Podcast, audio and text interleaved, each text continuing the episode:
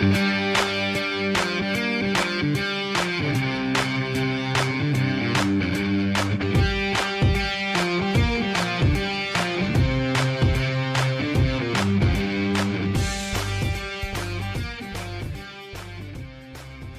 gente una vez más a Fútbol desde el Balcón, hoy viernes 18 de junio, soy Brian Mauricio y estoy una semana más con don Andrés Marcelo. Bienvenido Andrés, ya que esta semana igual vamos a estar hablando de lo que está aconteciendo en Europa y también acá en América. Así que bienvenido Andrés, ¿qué tal? ¿Cómo estás? ¿Qué tal? ¿Qué tal? Este, un buen par de semanas con la Eurocopa, la Copa América no tanto, pero el mundo del fútbol sigue moviéndose.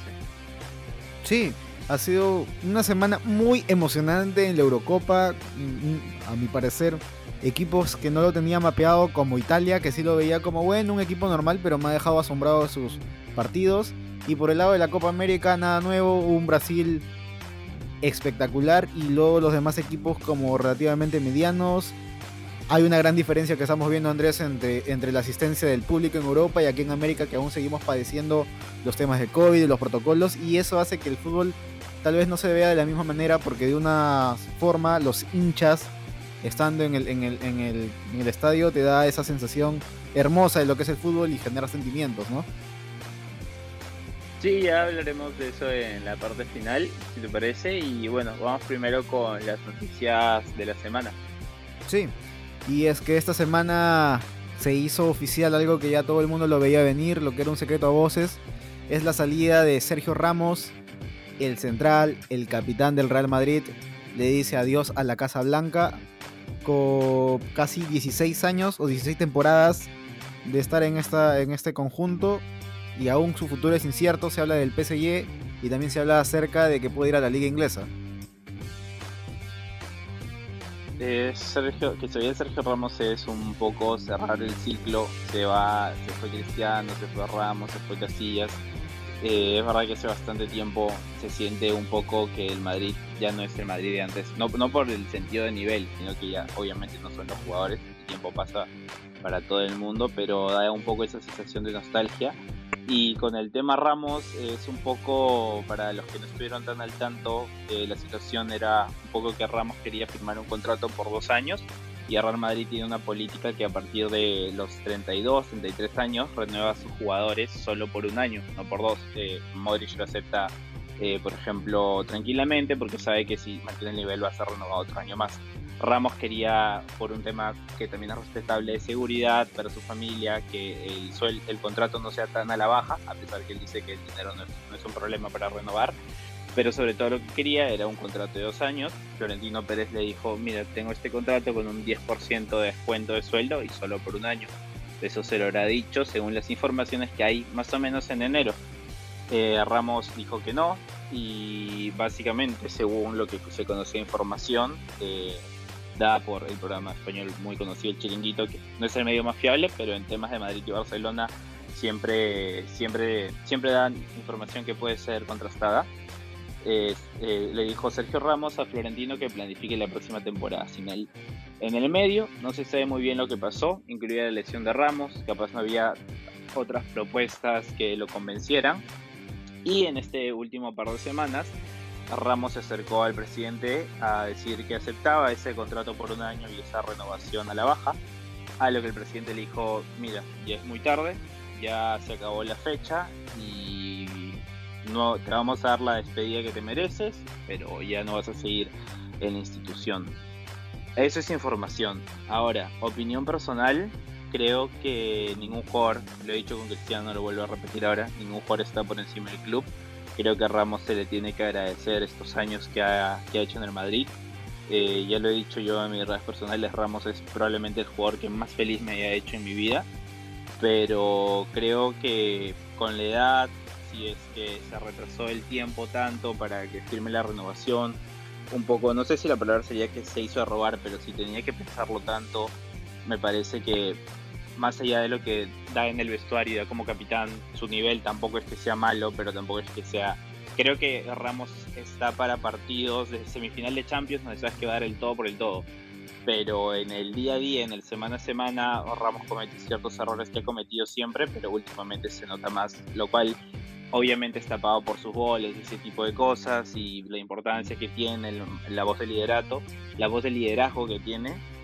Este, pero creo que ya es hora de partir caminos y es mejor de esta manera, a pesar que sea un poco por la puerta atrás antes que quedarse y que se vuelva una relación tóxica. Así que yo, mi opinión es que muchas gracias por todo, Sergio, y que te vaya bien. Y sobre posible futuro se habla del Milan, lo cual es imposible. Ahí es lo que yo del chiringuito. Crean la información un poco del Madrid y del Barça, porque se habla que 35 millones el Milan va a poner entre sueldo. El Milan no tiene esa cantidad de dinero ahorita para pagar. Si no le hizo a Donnarumma menos por Sergio Ramos. Y personalmente los únicos destinos que veo posibles son el PSG, Manchester United y tal vez el Chelsea. No sé tú qué destinos ves. Ah, bueno, la verdad yo lo veo, no sé si Sergio Ramos pueda rendir en la Premier League. Y no por un tema de capacidad, sino por un tema ya de edad. Como bien lo mencionaste, es un tipo que ya a esas alturas de, su carrera y a esas alturas eh, para que lleve una temporada así completa, completa, completa y la exigencia que te demanda la Premier League con todos los torneos más Champions es un poco complicado. Yo lo veo más por un lado del PSG, uno por el, por el ritmo, dos por porque es un es un equipo que, que pueda sentar, que puede pagar las pretensiones tal vez que él desea. Y para mí Sergio Ramos, a pesar de yo no ser hincha del Real Madrid, a diferencia tuya, me ha parecido uno de los defensas muy interesantes que he visto en estos últimos tiempos. Un defensa con gol, un defensa con, carácter, un defensa con garra, por así decirlo. Y ha sabido darle goles importantes al Real Madrid. Y sí, se está acabando un ciclo, o se ha acabado un ciclo, sin Sergio Ramos, sin Cristiano Ronaldo, sin Zinedine Zidane, que en su momento regresó, pero vemos que el fútbol es así. El fútbol son por temporadas, tienes años de buena racha y luego hay años en el cual no vas a ganar. No digo con eso que Real Madrid no va a ganar, sino que son equipos distintos, ¿no? Tuvimos una época, la, época del Barcelona de Guardiola, luego tuvimos la época del, del, Real Madrid de Zinedine Zidane y ahora no sabemos qué hegemonía va a haber en el fútbol. Sin embargo, he visto a Ramos crecer como futbolista. Antes yo veía sus partidos y me parecía que era muy muy intrépido, a veces se, hacía expulsar tontamente y pasando los años ha madurado y se ve se ve en él, ¿no? Más que nada él dice que a la afición le digo, no os digo adiós, os digo hasta pronto porque volveré. Entonces, de una u otra forma, ha dicho que va a estar ligado al Real Madrid. Está muy agradecido y, ha, tenido muy buenos trofeos. Me parece que ha tenido como cuatro ligas o cinco ligas. Me, parece, me ha parecido que tenía cuatro Champions League, tres Supercopas. Así que el palmarés de, Sergio Ramos con lo que ha hecho con ese Real Madrid, de verdad es para admirar, es digno de aplaudir y bueno, enhorabuena para Sergio Ramos, que aún no está acabada su carrera, está llegando al ocaso de su carrera, pero al equipo que llegue igual se desea lo mejor para que triunfe y que pueda seguir demostrando la calidad de defensa que tiene y sobre todo es que hace goles, ¿no? ¿Quién, quién no quiere un defensa que haga goles y, y sobre todo que te defienda? Y, bueno, vamos a ver, en algún momento se hablaba de la vuelta de, él a Sevilla, sin embargo no creo que se dé su vuelta al Sevilla, pero quienes sí vuelven es la vuelta de Buffon a, a Parma. Esa es otra noticia, Andrés, que ha estado resonando, ya que Gianluigi Buffon regresa a donde alguna vez fue feliz y es más, hubo una publicidad muy interesante de que él estaba desenterrando un cofre en la puerta del arco y sacaba eh, fotos y todo lo que tenga que ver con el Parma y muchos hinchas se han ilusionado, pero también tengo entendido Andrés que muchos hinchas están en contra de, de que regrese porque se lo tildaron de, mercenario. Así que puedes ampliar un poco acerca de esa información, por favor. No sé si es que sé exactamente que no están felices de que regrese, pero creo que eh, es más que nada es la forma en que han vendido su vuelta, un poco como que regresa el chico de la casa, regresa el héroe. Eh, hinchas colgaron pancartas que dice, eh, no me acuerdo exactamente qué decía, pero lo como que te fuiste como un mercenario, ahora no pretendas regresar como un héroe, respeta la camiseta. Y no, yo sé que la Juventus es uno de los equipos más odiados de Italia y probablemente el más odiado de Italia y uno de los más odiados del mundo. Eh, sin embargo, se fue dejando gran cantidad de dinero a las arcas del Parma que dos años después quebraría y sería la bancarrota. Y sobre todo que obviamente daba un paso adelante en su carrera. Creo que tiene más que ver por el destino al que se fue, más que por cómo se fue. E igual creo que muchos de los, los hinchas más allá que los jugadores sean hinchas del club o sientan la camiseta, tienen que entender que es al fin y al cabo es un trabajo y es dar un paso adelante en la carrera. Ah, yo sé que es un negocio muy diferente del fútbol y que no es la comparación que siempre se hace es como si te ofrecen en otra empresa un mejor puesto no, no siempre va tan ligado a cómo se vive el fútbol, pero creo que los hinchas deben entender muchas veces esas situaciones, sobre todo que no se fue a un clásico rival, pero finalmente cualquier opinión mientras sea con relativo respeto y sin buscar ofender directamente a alguien o ofender a su familia como muchas veces en esta época en las redes sociales, creo que es respetable y finalmente el cariño que va a ganar Buffon va a ser con las actuaciones en el campo ahora en la Serie B creo que es un arquero bastante que todavía ha demostrado en los pocos partidos que tuvo Juventus esta temporada que tiene nivel, me parece que para la, Serie B. Eh, y bueno, eso también creo que confirma que, no me acuerdo el nombre del arquero ahorita del Parma, pero creo que confirma que el, va, a quedarse en la Serie A, probablemente sea vendido porque Buffon va a llegar a ser titular. Así que bueno, un poquito ese, esos últimos bailes que dan los jugadores en los equipos, en Italia lo vemos mucho, como Ibrahimovic en el Milan, Así que bueno, ojalá le vaya bien a Buffon y se logre ganar el cariño del público que tal vez está un poquito la primera sería resentido con lo que pasó hace ya bastante tiempo. Hace 20 años ha pasado eso, Andrés. Ahora Gianluigi Buffon tiene 43 años y durante la temporada va a cumplir 44 años. Lo más seguro es que ya sea la última temporada. Lamentablemente es uno de los futbolistas que yo nunca le he visto cargar una orejona. Me hubiese encantado que tenga una Champions League, pero no se le dio. Sin embargo, sabemos la calidad que ha sido Buffon y ha sido hasta campeón del mundo. Pero bueno, seguimos hablando de, futbolistas, eso ha sido en cuanto a las bancas que se han movido. Pero este fin de semana, Andrés, tuvimos un evento casi trágico, porque gracias a Dios no pasó a mayores, pero es la condición de Christian Eriksen, el jugador de Dinamarca. El último fin de semana, en un partido entre Dinamarca y Finlandia, Eriksen al minuto 43 del primer tiempo se desplomó y según después los resultados, tuvo un paro cardíaco. Los doctores dijeron de que le hicieron todo, la, todo el... ¿Cómo decirlo?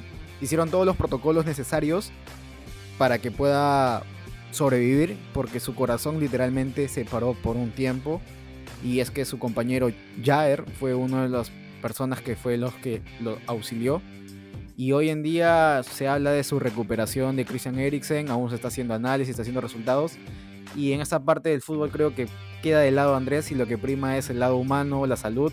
Y gracias a Dios Christian Eriksen está, está con vida, porque hemos visto casos anteriores eh, en, el fútbol que han, habido también eventos parecidos y se ha costado la vida de los jugadores.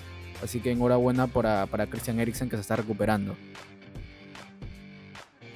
Sí, este, fue probablemente uno de los que haya visto en televisión, o en vivo, pero en televisión es uno de los episodios que más me dejó un poco helado, sin saber muy bien, muy bien qué decir. Eh, se habló mucho de, se criticó mucho la realización por parte de, de la cadena televisora, no sé si es la UEFA la que está encargada o la gente que estaba en, Dinamarca, que enfocaban mucho a, a Eriksen, que estaban enfocando eh, a, pesar que hayan hecho una barrera humana alrededor de él, se podía ver que le están haciendo los masajes para reanimarlo por debajo de los pies de los jugadores. Criticó mucho eso, pero creo que eso es un poco más temas de ética. Yo personalmente creo que el ejemplo a seguir es un poco lo que hace la Premier League cuando pasó, por ejemplo, con Raúl Jiménez, que obviamente se vio la jugada cuando pasó en el momento, pero no hubo repeticiones y ahí enfocaban a la grada o enfocando a los jugadores. Creo que por respeto un poco, sobre todo cuando hay una vida humana, creo que es un poco esa manera, pero esa es mi opinión y cada uno tiene la suya. Ya supongo que la UEFA eh, empezará a poner eh, formas para que la realización realice un mejor trabajo, la realización realice un mejor trabajo. Y bueno, felizmente no pasó a, mayores, eh, bueno, a mayores entre comillas, felizmente lograron evitar que Christian Eriksen tuviera mm, aún peores consecuencias y todo eso se ve en los protocolos que precisamente tiene la UEFA, que ya aprendió, como tú dices, de casos anteriores. Eh, eh, hubo muchas críticas en línea que decían que por qué no había eh, ambulancias y todo eso, y creo que antes de. Ahora todas las opciones están a la mano de un clic, tú te tecleas sin saber y criticas sin saber, y creo que primero debes conocer cuáles son, y lo digo yo desde mi desconocimiento, cuáles son los lineamientos que tiene la UEFA para ese tipo de casos creo, así que no sabemos realmente cómo actuó, pero por lo que sé, por los resultados se ha visto que era lo correcto hacer. Entonces creo que debemos guardarnos la crítica si no sabemos bien lo que pasa. Y sobre el estado que mencionas de Eriksen, se sabe que Eriksen ya está relativamente estable, eso es lo que ha dado la confirmación eh, oficial, igual este tipo de temas siempre hay que agarrarlos con pinzas si es que no hay información oficial, como el último avance que eh, tiene un marcapasos y o sea, es muy pronto para hablar de eso porque es por ahora que puede tener, pero se sabe que en Italia que ha habido un par de casos de estos de personas que lamentablemente fallecieron en el campo por el mismo por el mismo caso, me parece que Morosini fue el último. Eh, está prohibido que los jugadores jueguen con marcapasos, por lo cual Eriksen no podría seguir su carrera en el Inter. Pero veremos finalmente si es que va a tener que tenerlo por vida, es muy pronto para hablar. Eh, creo que ahorita tampoco es como para hablar si va a volver o no al fútbol, pero es la última información que se sabe, así que veremos qué pasa con, con su carrera. Mientras que esté vivo, creo que es lo más importante. Sí, por ahora, como digo, Andrés, el fútbol pasa a un segundo plano. Lo principal es que pueda recuperarse. Luego ya los doctores evaluarán si le dan el ok para que Christian Eriksen pueda desarrollarse en el fútbol. su doctor habló el fin de semana diciendo de que gracias a Dios está bien, pero si es un, sus doctores o los que la tienen, si es un buen doctor, le voy a recomendar que deje el fútbol. Pero bueno, eso es muy prematuro para hablarlo, lo hablaremos en su momento, cuando se sepa más a fondo todos los estudios. Por otro lado, Andrés, tenemos una situación y es que el Tottenham está pasando por algunas cosas, así que no sé si puedes ampliar el tema de los Spurs. Las queridas gallinas, los queridos Spurs, el equipo más aburrido para mí en la Premier League, en mi opinión para nada subjetiva, yo siendo hincha del Arsenal, este, bueno, ¿qué puedo decir? Pasaron de tener un proyecto con Mauricio Pochettino o Pochettino, como quieran llamarlo, en donde se respetaba, se supone, transmitir ciertos valores del club. Luego, eh, esto lo saco de un tweet, no me acuerdo de quién es, que lo leí, me pareció muy interesante, que dijeron, no, este, con Pochettino los valores del club y el futuro. Luego fue un poco los valores, un carajo, acá vamos a venir a ganar y contrataron a Mauriño. Luego fue un poco, eh, bueno, ahora el técnico que está disponible, ya, Fonseca. Y luego fue, bueno, quien nos diga el superagente Jorge Méndez, Gatuso. Los hinchas, eh, para que entiendan un poco lo que ha pasado eh, de información, tengo personas cercanas del entorno a Fonseca dijeron que el contrato ya estaba firmado, básicamente, que ya, ya estaba básicamente Fonseca firmado. Pero Gattuso se había ido de la Fiorentina, todo un, todo un embudo, es todo un embudo. Para resumirlo lo más posible. Punto cero. Eh, Mauriño es despedido, queda Ryan Mason como técnico interior del Tottenham. Y obviamente el Tottenham dice, ok, esto es solo hasta fin de temporada, vamos a buscar un nuevo técnico se hablaba de Antonio Conte, incluso por eso trajeron como, como director deportivo a, un director deportivo de confianza, Antonio Conte, cuando estuvo en la Juventus. Lo contrataron y se quedó como director deportivo. Sin embargo, las altas pretensiones de Conte y que pedía fichar a jugadores que el Tottenham no estaba dispuesto a gastar millones, hicieron que Conte finalmente rechazara la propuesta. Entonces eh, se hablaba de otro tipo de técnicos, hasta que llegó Fonseca. Fonseca parecía que ya estaba. Parecía que estaba firmadísimo, parecía que no había nada que pudiera hacer que no. Incluso se habla que en Como, el director deportivo de los, del Tottenham estaba reunido con Fonseca planeando los fichajes para esta temporada. Mientras pasaba esto, Gattuso había firmado hace un par de semanas por la Fiorentina, que Gattuso, ojo a esto, es representado por Jorge Méndez el superagente, el agente cristiano, el superagente. Y Gattuso en la Fiorentina estaba planeando un, equipo, tenía a Gonzalo Guedes, a Olivares, que está eh, en el Porto, que tienen en común, que son también representados de Jorge Méndez. Entonces la Fiorentina empezó a hacer negocios y Jorge Méndez parecía que pedía entre 1 y 2 millones de comisión por cada jugador a lo que la Fiorentina decía que es una tasa muy alta para, para esos jugadores y era un poco como que si Jorge Méndez dinamitara los proyectos, los proyectos de la Fiorentina, lo cual era bastante extraño porque el técnico es representado suyo. Entonces la gente decía, qué extraño, y se hablaba en ese momento que Gatuso estaba molesto con Jorge Méndez por esto y también con los presidentes, con el presidente o el dueño de la Fiorentina que no quería invertir tanto porque le habían prometido un proyecto ganador, no para ir a Europa, pero para dar un salto adelante. Y parecía que, porque no querían pagar eso, no tenían esa ambición. El punto es que ese contrato se rompe. Era, el contrato estaba firmado y era oficial por ambas partes, sin embargo no había sido depositado a la Federación Italiana, por lo cual todavía no era oficial en todo su esplendor. Se rompe eso. ¿Qué pasa después? Que en ese momento Daniel Levy llama a Fonseca y dice, oye, que no te vamos a fichar. Y Fonseca dice, pero ¿qué pasó? Y en Italia, en, Inglaterra se empezó a hablar que es porque hay, eh, al Fonseca venir de Italia se tiene que pagar porque las leyes fiscales son diferentes. Recordemos que ahora Inglaterra salió de la Unión Europea, hay leyes fiscales diferentes, se tiene que pagar un porcentaje. Y se hablaba que eso fue lo que hizo que se caiga, lo cual era raro porque al contratarlo sabían eso desde el inicio. El punto es que dijeron, bueno, ya no vienes, te vas ahí. ¿Y qué pasa a las horas después? Que Gatuso empieza a sonar para, para el Tottenham. ¿Y quién tiene mano en el Tottenham? Jorge Méndez. Lo cual, esto, hasta ahí es información. Ahora se viene un poco la parte de opinión. Parece que Jorge Méndez, al ver que Gatuso podía ahí caer en el Tottenham, que sería un mejor equipo, con probablemente Gatuso y cómplice, dinamitaron el proyecto que había en Florentina para que vaya al Tottenham. Daniel Levy, que confía bastante en Jorge Méndez. No entiendo para qué tiene un director deportivo si los fichajes lo va a decir finalmente Jorge Méndez. Este hicieron que finalmente confiar en lo que dice Jorge y viniera Gatuso. Ya parecía que estaba todo cerrado, pero los fans del Tottenham armaron un movimiento en redes, no tuvo Gatuso, se mostraron muy en contra, lo cual fue importante, según información de Fabricio Romano, para que finalmente Daniel Levy viera el el embrollo en lo que se va a meter. No creo que Kane se quiere ir y no creo que si llegara Gatuso y bueno ahora que sea que llegue no creo que Harry Kane tenga muy por la labor eh, quedarse va a buscar la forma de ser vendido como sea. Más es con esa situación más la presión de los fans Daniel Levy parece que ya dijo oye que Gatuso la gente mira cómo se está poniendo mejor no y llegamos al punto en que Gatuso dinamitó su proyecto en Fiorentina por Jorge Méndez se quedó sin equipo veremos a dónde va y el Tottenham sigue sin entrenador con Fonseca que ya lo tenían, no creo que vuelvan a retomar las negociaciones, creo que Fonseca por dignidad no lo aceptaría.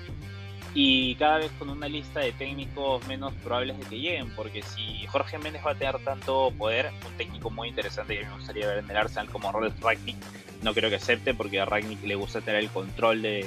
Es un poco. Es, es para que entiendan, Ragnick es el cerebro que estuvo detrás de toda la operación Red Bull que hay ahora en el Leipzig, en todos esos equipos. El que está detrás de toda esa gran cantera que está formando es Ralf que está ahorita libre. Iba a firmar por el Milan, pero que el Milan se cató por Pioli.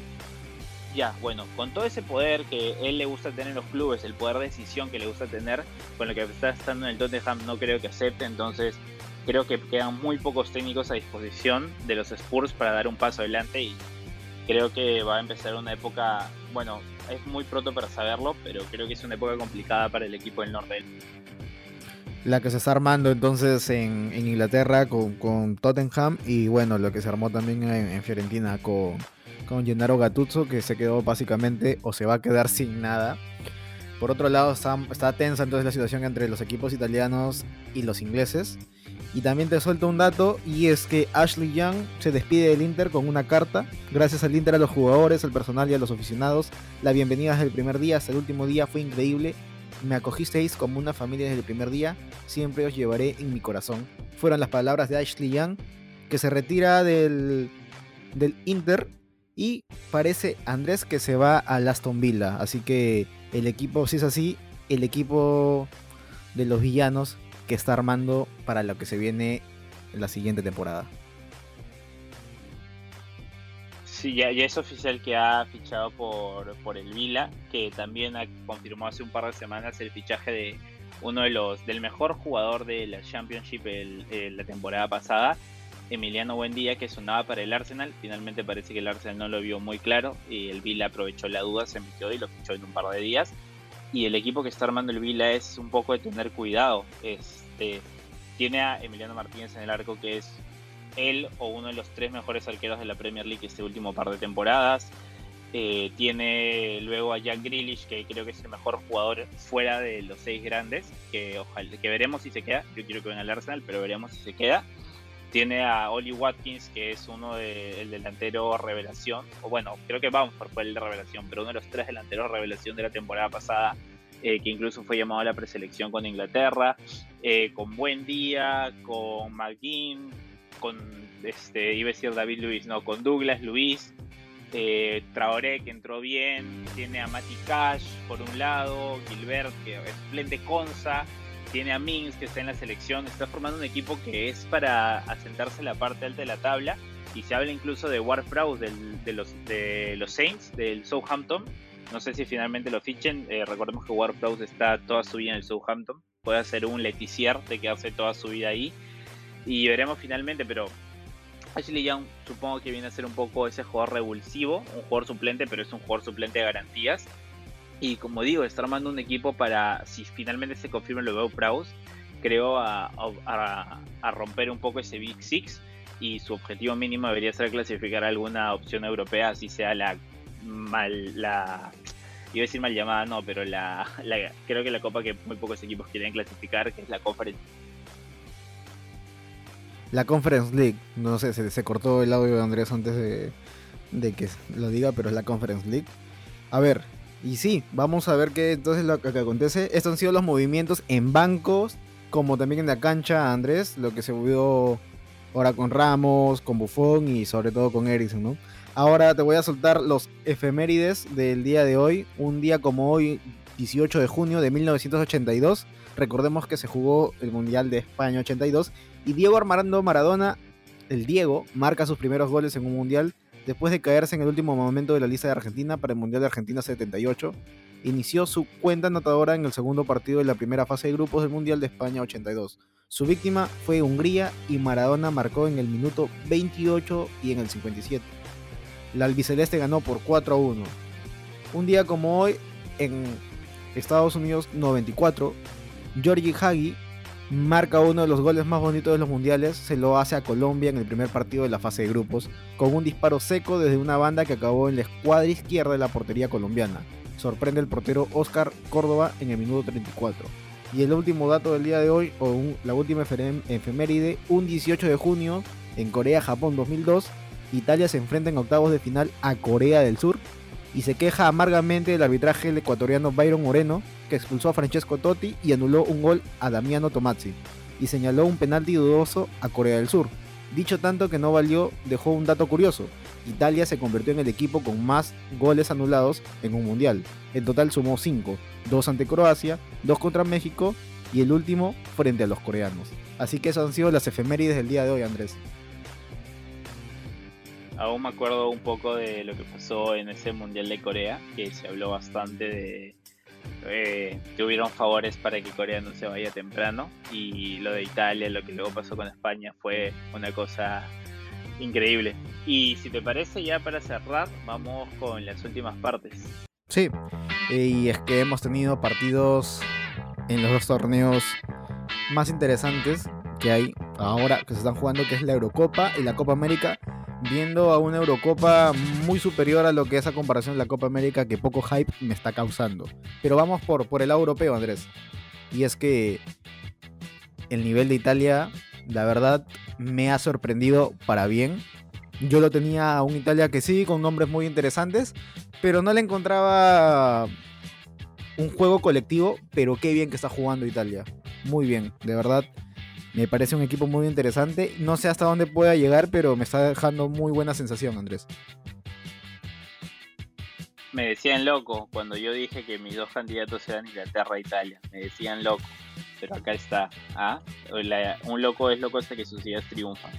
Y no, el nivel Italia eh, no, no, no me sorprende que jueguen como están jugando, pero me sorprende que les esté yendo tan bien con el arco en cero. Venden de bastantes partidos, creo, no me acuerdo si eran invictos o ganados, no quiero decir tampoco una cifra, una cifra que no es real, pero me parece que eran 29 o 19, hay una diferencia de 10 ahí importante. Eh, con el arco en cero y están jugando un fútbol bastante bueno. Eh, si se enfrentaran a una Francia que no le he visto espectacular, pero le he visto con esa pasta campeón de saber en qué momento atacar, creo que Italia igual daría pelea. No sé si, no sé si vaya a campeonar, nadie sabe, finalmente puede campeonar cualquier selección, pero está jugando el fútbol más bonito de la Eurocopa, me parece. Sí. Y en el último partido, perdón, para, para luego darte paso, en el último partido destacó de sobremanera lo de Locatelli, que creo que la Juventus se va a arrepentir de no haberlo firmado antes de la Eurocopa. Si el Sassuolo hablaba de 40 millones después de Eurocopa, no creo que por menos de 60 te lo vendan. Y la competencia que vas a tener por Sí, y quiero destacar de que hay jugadores muy interesantes que son del Sassuolo, caso, caso Berardi, caso Raspadori y caso Locatelli, ¿no? Que estaba justamente hablando.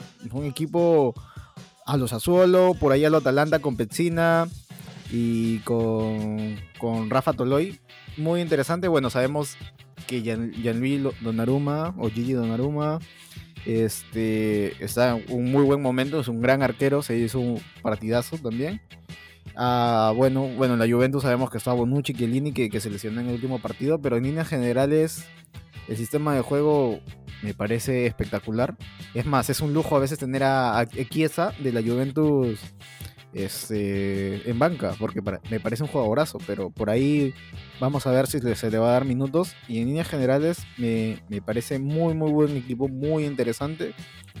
Así que nada, es creo que los de los equipos más altitos que he visto hasta ahora en la Eurocopa, pero detrás de ello por ahí te puedo mencionar un Francia, ¿ah? un Francia que en el partido contra Alemania fue un gran partido de Pogba, un gran partido de, de Griezmann, que tal vez no, vemos a un Griezmann tan participativo en los goles, pero vemos un Griezmann comprometido en la marca, luchar cada pelota. Por ahí también vemos un Kanté y ah, un Mbappé también que, que le anularon un gol, pero fue un gol, golazo que le hizo a Neuer, con toda la defensa alemana que estaba delante de él entre tres o cuatro, se hizo el espacio y abrió el pie y sacó el derechazo. Fue un muy bonito gol, lamentablemente fue un offside, y un Benzema que de a pocos creo que se va a ir acostumbrando al sistema de juego, Andrés. Pero dentro de todos también Francia es un gran candidato a llevarse esta, esta Eurocopa. Por ahí España me deja sin sabor y en Inglaterra también muy interesante, así que que vamos a ver qué, qué onda y qué acontece.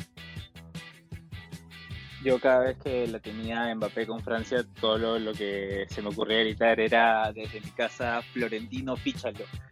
Eh, sí, lo que he dicho, Francia creo que nos jugó un partido espectacular, por decirlo así, pero creo que hizo las cosas bastante bien. Y es, es un poco eso, como que el equipo que, que tiene ese pasta de campeón, que sabe que no tiene que hacer, no, la verdad no creo que sería demasiado, pero sabes que no tiene que ser eh, excelente para que gane. A diferencia, creo que eso es lo que sí la diferencia con Italia. Creo que para que Italia gane a Francia, por ejemplo, sería Italia tiene que jugar un partido excelente y Francia tendría que jugar un partido malo. Si Francia jugaba un partido regular e Italia uno excelente, creo que se puede definir para cualquiera de los dos. En cambio, si Italia no juega un partido excelente, ya se fue redundante, creo que lo perdería contra Francia. Y lo de España, ya sabíamos que no, por nombres no llamaba mucho la atención esta selección francesa, esta selección francesa, esta selección española. Morata yo ya, no sé qué más decir de Morata, que los que, que hable en las imágenes, como diría Eric Osores. Sí, pero ojo, ojo con las declaraciones, ojo con la, perdón que te corte, pero ojo con las declaraciones de Luis Enrique que ha confirmado su titularidad para el siguiente partido, que dijo en el siguiente partido va a jugar Morata y 10 más. Entonces, Luis Enrique vuelve a confiar en Morata. La verdad, no lo sé. No sé si le va a rendir. Morata me parece que es muy fluctuante. Pero de que tiene que pasar el juego en España por, por Coque, de todas maneras. Así que, básicamente, para cerrar esa idea, Andrés, continúa.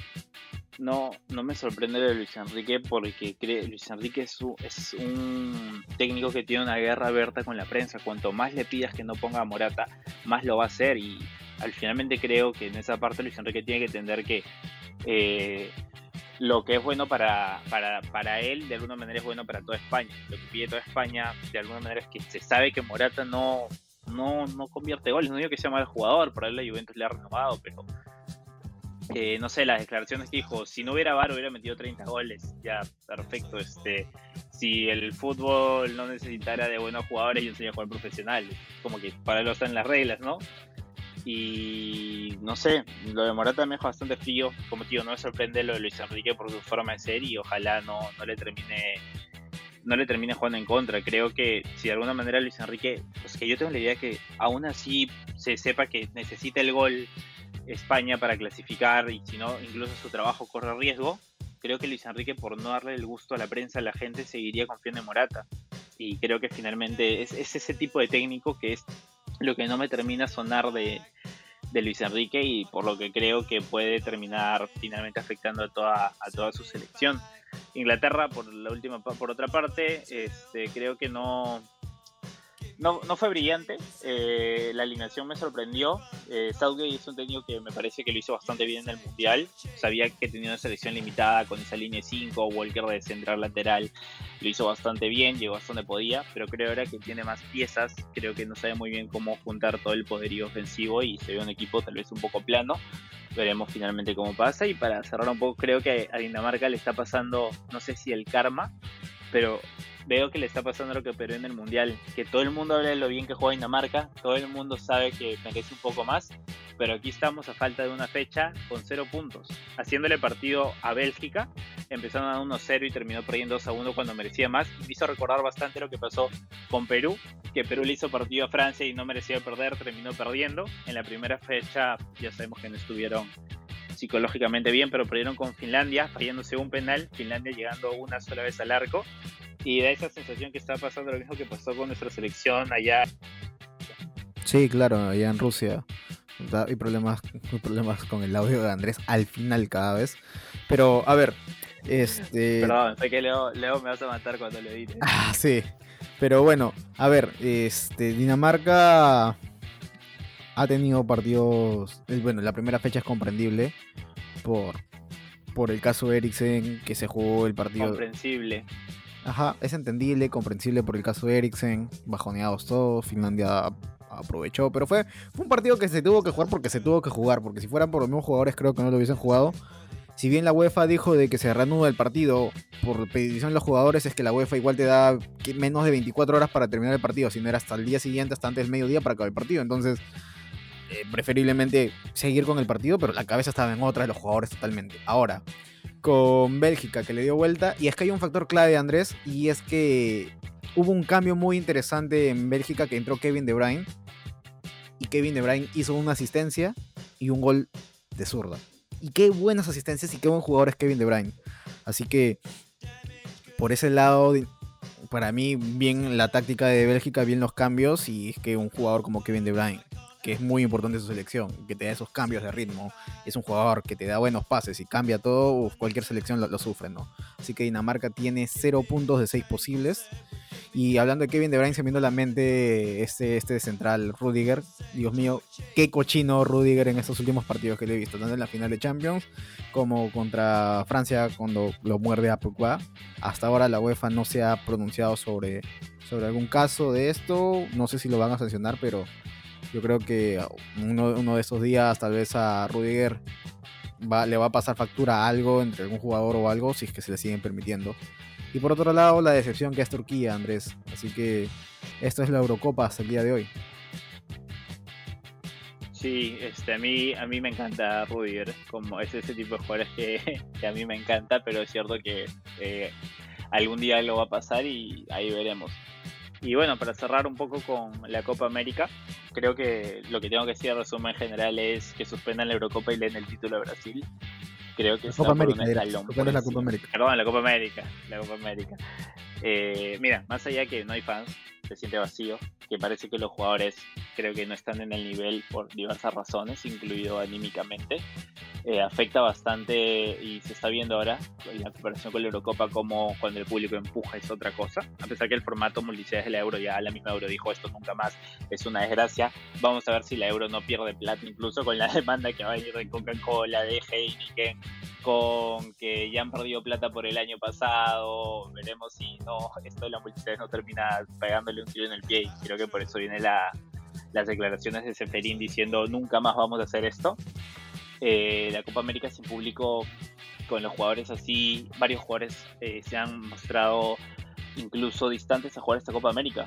Eh, de Marcelo Martins, que ahora dio positivo, pero que había hablado que precisamente la situación de Venezuela, que tuvo que ser positivos, es porque lo están jugando en un país que es uno de los que tiene mayor cantidad de casos de coronavirus no lo sé, finalmente es un poco descafeinado, igual lo vemos porque es la selección, es fútbol, es en la noche, es una hora que ya todo el mundo más o menos está libre y nunca viene mal un partido de fútbol, pero no sé, es como tú dices que no tiene hype, es una Copa América descafeinada y que está igualada por lo bajo, es como que todos los equipos están en un nivel similar, pero porque no están jugando bien y Brasil que jugando a que al 30% ya te gana, te mete uno o dos goles y se acabó el partido. Sí, se acabó el partido. Este, pues, pues sí, la Copa América en primer lugar creo que no se dio, no se debió llevar a cabo. Varios jugadores declararon, varios capitanes declararon, un caso Casemiro, mismo capitán de Brasil que decía que no debía, a su parecer no se debía jugar. Pero bueno, están los jugadores sujetos a la Conmebol, a la FIFA y, y bueno, tenía que darse, ¿no? Pero la mente de los jugadores está en otras. Ayer el partido entre Brasil y, y Perú la sensación que me dio Perú fue que el Tigre Areca ante Brasil iba, iba a probar jugadores, iba a, ver nombres y creo que esa Copa América para Perú simplemente es un proceso de poder adaptarse, ver nuevos nombres, ver recambios para lo que se viene para las eliminatorias, ya que Perú igual sabemos que está padeciendo. Lo de Quito no sé si lo vamos a poder sostener este, en los siguientes partidos contra Colombia, contra Ecuador y contra Venezuela, ya que Brasil, jugar con Brasil es un caso aparte, o sea, jugar con Brasil es una victoria asegurada y tú mismo lo dijiste, ¿no? La semana pasada. Bueno, Perú debuta con una derrota y bueno, debutamos con una derrota. No sé si la goleada le habrá afectado al equipo anímicamente hasta cierto, partido, hasta cierto punto del partido. Perú le hizo un partido muy inteligente, teniendo el balón, trasladando, Brasil no presionó tanto, no aceleraba tanto, pero en la una llegada en el segundo, en el primer tiempo, una llegada interesante de Brasil, dando ese centro, ¿no? Y, y Gabigol soltando luego el pase al medio para que venga de atrás el, el mediocampista. Uf, fue un muy huevo, no me recuerdo el nombre del, futbolista brasileño que metió el primer gol. Pero hasta ese momento, sin hacer poco, Brasil ya te, ya te era superior y, y es la sensación que te deja la selección de que le hacen daño cuando le llegan. Luego el Tigre Gareca, o mejor dicho, luego acabó el primer tiempo. Tite hizo dos cambios, no estaba contento igual con su equipo que gane 1-0. Hizo cambios, sacó a Everton, sacó, me parece, a Gabigol, metió a Everton Ribeiro y metió a, a Richarlison. Y luego Gareca, cuando estábamos perdiendo 1-0, probó a estos dos chicos. Los sac, ni bien entran estos dos chicos, gol de, de Brasil.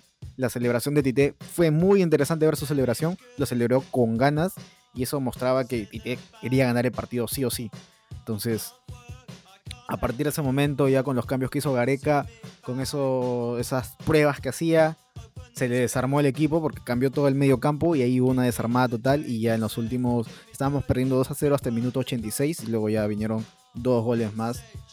Y puedo resaltar algunos partidos muy interesantes. Me gustó Yotun, su personalidad, cómo jugó el partido, muy bien, comprometido a pesar de los errores de Tapia, me parece un muy buen, un muy buen este, contención. A de una u otra forma, lo he visto mejorando comparación de los partidos anteriores. Vamos por buen camino. En el caso Peña, sí lo vi muy perdido. Caso La Padula, muy aislado. Caso Cueva por ahí tratando de, jugar, Carrillo también por ahí tratando de jugar, pero no hubo ese colectivo. O sea, teníamos el balón, sí, lo teníamos en el medio, pero no podíamos transportar esa, esa, esa posesión a ataque, no, no teníamos ese, ese traslado o esa transición. Entonces todo el partido fue así, nos costó. Bueno, es Brasil, Brasil es 10 veces más superior que, que Perú. No, no estamos descubriendo la pólvora, no estamos descubriendo el fuego, pero ya está ahora mentalizarse a, contra Colombia, que es este fin de semana. casualmente Colombia empató 0-0 con Venezuela, con un Fariñez muy elevado, el arquero de Venezuela, y con un expulsado en el último minuto, en la última jugada de, Colombia, ¿no? Un jugador colombiano salió, salió expulsado. Entonces, Venezuela ya tiene un punto, Brasil tiene seis puntos, este, Colombia tiene me parece cuatro puntos y bueno, Perú y, Ecuador tienen cero puntos. Así que así va la tabla y así estamos en la Copa América. Y nada, Andrés, opiniones, percepciones que te dejó estas fechas o la Copa América en sí. Eh, bueno, no, resaltar lo que dices de Fariñez, creo que ha demostrado un poco por qué es, no, es considerado uno de los mejores arqueros de, que hay actualmente en el planeta fútbol, uno de los mejores arqueros jóvenes y ojalá empiece a jugar más en, su liga, que creo que está jugando bastante poco. Y más allá de eso, eh, nada, lo que mencionas bastante del nivel es bastante notorio, es bastante evidente. Y pues en verdad creo que no, no hay mucho más que decir respecto a eso, creo que eso ha sido todo. Hay que ojalá creo que también el formato de la fase de grupos de la Copa América, que se cayeron los invitados, dos grupos grandes y solo que ha eliminado uno, le quita bastante atractivo a la fase de grupos, así que esperemos que a partir del cuarto de final la cosa mejore. Y creo que eso ha sido todo por, por hoy. Llevamos 44 minutos de podcast, ha sido un poquito más largo de, lo usual últimamente, pero nada, hay temas interesantes siempre es bueno que la gente sepa y nada, creo que eso que es las redes, que se suscriban, que nos hablen y, que, que te despidas de la manera como se debe despedir. Sí, claro que sí, Andrés, pero antes de irme, no te vas a, no te vas a ir o no te vas a escapar de los partidos, de los resultados. Así que la semana pasada la tenía al Brasil-Venezuela 3 a 0, así que estamos en esos. Y así que hoy día juega Inglaterra con Escocia a las 2 de la tarde, así que el podcast tiene que estar antes de las 2 de la tarde, sí o sí. ¿Cómo ves un Inglaterra-Escocia, mi estimado Andrés? Vamos con Escocia hasta la muerte. Mi, mi selección favorita siempre es Inglaterra, pero porque Escocia no va. Así que vamos con Escocia a la muerte. Gana, gana Escocia 2 a 1 con gol al minuto 85 de Kieran Tierney. Bueno, Kieran Tierney es el, el, as bajo la manga de Andrés Portugal. Yo creo que acaba un 1 a 1. Por otro lado tenemos un Hungría versus Francia en este grupo de la muerte donde yo creo que Hungría la ha sacado muy difícil con todos esos monstruos que está. Yo creo que Francia le va a terminar ganando por un 3 a 0 a, a Hungría. Sí, no, ¿sabes qué? 1 a 1. 1 a 1, ok, atrevido ese 1 a 1. Por otro lado, Portugal-Alemania, donde hay un gran momento de los jugadores portugueses y una Alemania que está en ese proceso de poder hacer el recambio generacional. Yo creo que Portugal lo gana a Alemania por un 3 a 1. Yo creo que está siendo demasiado positivo. Eh, veo un 0-0, pero a kilómetros, ¿ah? Ok, tú lo ves un 0 kilómetros. Por otro lado tenemos un España-Polonia donde este partido yo te lo canto desde ya un 0 a 0 porque Morata así tenga un arcoiris no lo va a meter y Lewandowski con este equipo no puede tampoco meter una sola, así que yo veo un 0 a 0. Por ahí que España puede ser ligeramente superior, pero yo lo veo un partido muy descafinado entre España y Polonia.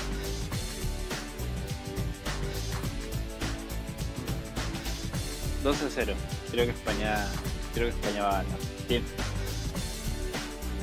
Bueno, 2 a 0 cree que gana España Andrés. Y el último partido que vamos a tocar de, la Eurocopa es Italia-Gales. Ante un Gales de un Gareth Bale muy interesante, pero yo creo que es Italia superior, así que lo va a ganar por un 2 a 0 tranquilamente a Gales. Creo que Italia lo vuelve a ganar 3 a 0 y creo que no va a jugar. Eh, creo que va a jugar un poco a media máquina, pero creo que lo gana 3 a 0. 3 a 0, ok. Luego, por otro lado, ahora bajando a la América, tenemos un Argentino-Uruguay. Se reencuentra Messi con Suárez en la cancha, en el gramado. Y ese partido yo lo veo un empate de un 1 a 1. Empate, 0 0. 0 0. Quedamos que es un empate, ok. Por otro lado, tenemos el domingo un partido entre Colombia y Perú. Yo creo que es un empate de un 1 a 1 entre Colombia y Perú. Perú lo gana. 1. Ok, ok. No, no lo escuché muy bien, supongo que dijo 1-0 porque se cortó. 1 a 0. Ok, Perdón. listo, está bien, no hay problema. Luego, Uruguay-Chile. Ay, ay, ay. Un partido muy picante, Andrés. ¿Cómo ves ese partido de Uruguay contra Chile? El clásico del dedito de Jara. Así es, el clásico de Jara. Uruguay lo gana 2 a 1. 2 a 1. Perfecto. Y nada, gente, esos son los resultados de, de nosotros del, de la polla en Fútbol desde el Balcón. No se olviden de poder seguirnos en, en Twitter. A mí me pueden encontrar como Brian Nick MS y Andrés lo pueden encontrar como Andrés Portugal. Si quieren escuchar un poco de, de o vernos en YouTube y ver un poco más de los partidos de España en, en, la Eurocopa y sobre todo también quieren saber un poco más de fútbol peruano que por ahí saltamos unos cuantos videos o de la selección peruana síganos en YouTube como Balón del Inca y nada Andrés ha sido un gusto poder compartir una semana más contigo acerca del fútbol y con toda la gente que nos está apoyando. Sabemos que nos escuchan desde México y Estados Unidos también, así que un fuerte abrazo, Andrés.